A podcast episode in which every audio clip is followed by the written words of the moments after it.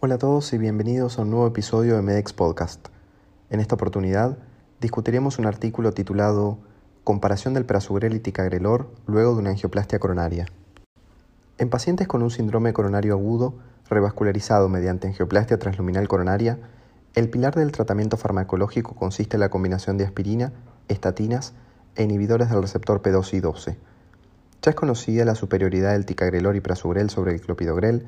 y recientemente el estudio de ISAR React 5 demostró una superioridad del prasugrel sobre el ticagrelor. Los estudios pivotales que analizaron los diferentes antiagregantes plaquetarios presentaban marcadas diferencias en términos de diseños metodológicos.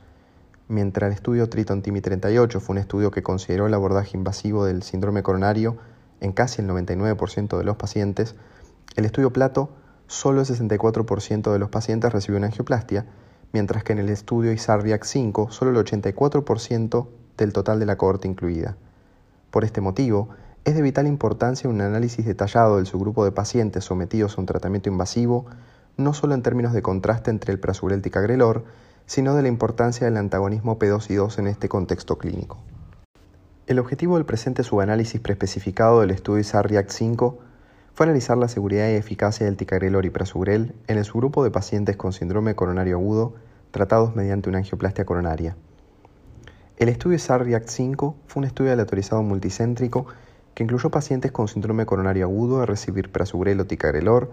analizando como objetivo primario de eficacia la mortalidad por todas las causas, infarto agudo de miocardio o accidente cerebrovascular, con un periodo de seguimiento a 12 meses, y se analizó como objetivo primario de seguridad a la ocurrencia del sangrado BARC tipo 3.5.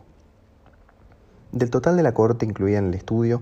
el 84.1% fue sometido a una angioplastia coronaria, de los cuales 1.676 pacientes fueron tratados con ticagrelor y 1.701 pacientes con prasugrel.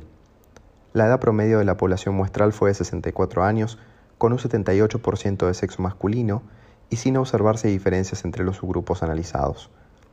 El objetivo primario combinado ocurrió en el 9.8% del subgrupo de pacientes bajo tratamiento con ticagrelor en relación al 7.1% del subgrupo de prasugrel.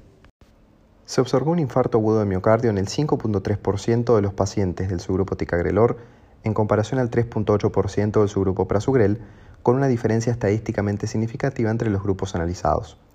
sin evidenciar diferencias estadísticamente significativas en términos de mortalidad por todas las causas o accidente cerebrovascular.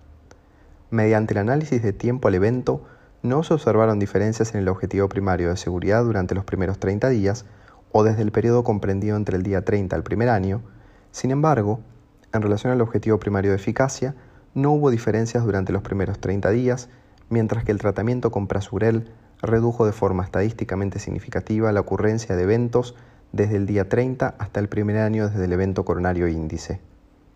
Mediante el análisis de subgrupos, se observó que los pacientes diabéticos presentaron una tendencia a mayor ocurrencia de eventos isquémicos bajo tratamiento con prasugrel